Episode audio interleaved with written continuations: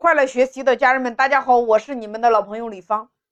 我们说今天实体门店玩抖音的四种玩法：第一个，打造成网红店；第二个，产品网红化；第三，网红化 IP；第四，代运营。那么实体门店如何来定位自己？抖音它其实说到底，它就是一个流量变换之后的模式。从过去二十年到今天，说白了就是一个流量变换带来的一个结果。不同的是，这一次流量变换带给我们所有人来说是一个全新的弯道超车的一个机会。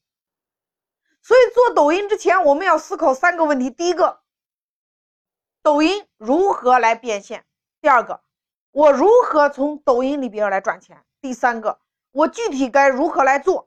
那我是加到微信上面呢，还是把客户引到实体门店，还是直接在平台成交？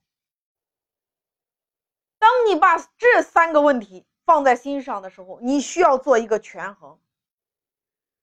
像海底捞，他是不会把客户加到他的微信上面的，因为他的管理体系很庞大呀。所以，类似于这样的公司，海底捞总部他只负责把知名度打出去。把人引到店里边就 OK 了，他不会去做培训呀，因为培训这个体量对于海底捞来说，他觉得这个钱太少了。那么接下来就是执行策略。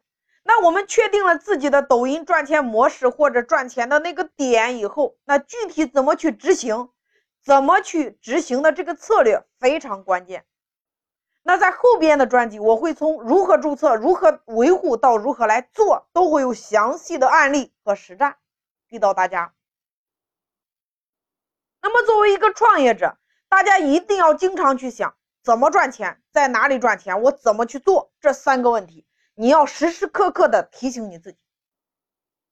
所以，无论什么样的项目或者什么样的门店，哪怕今天你是一个接班门店。哪怕你一个做外卖的，那这三个问题回答的结果都是不相同的，因为每一个人都不要僵硬的去学习别人，你要更多的去思考你自己的那个优点和缺点，找到自己的那个点，想做什么，然后找到对标，先模仿再优化。那么今天实体门店在抖音上有八大。赚钱的模式，第一个叫做品牌 IP 化，像百果园、像海底捞，他们的抖音玩法就是打造品牌 IP。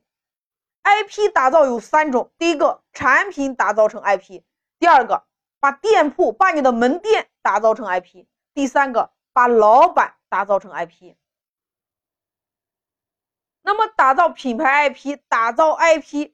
适合于想做加盟连锁的这一类，它目前呢，它有一定的规模，它可以按照这种模式去做，在抖音上。那么第二个盈利方法，在抖音上第二个盈利模式，为实体门店导流。那最经典的案例，厦门的那个土耳其冰激凌，在抖音没火之前，他们的生意非常的差，但是在抖音上火起来之后。全国各地的人去厦门之后，都一定会去体验他的这个冰激凌。他们当地的人也瞬间知道了有这么一家店。那么你们想，一条短视频引来三千万的一个播放量，过去完全不可能。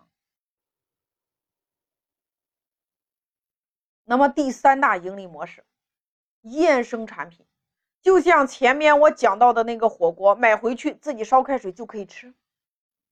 第四个盈利模式叫做项目培训。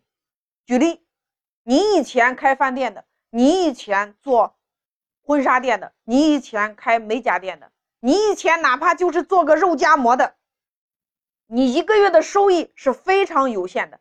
但是在今天，你可以在抖音上吸引全国各地想开这个店。或者说想做这个项目的人来咨询学习，那你收培训费。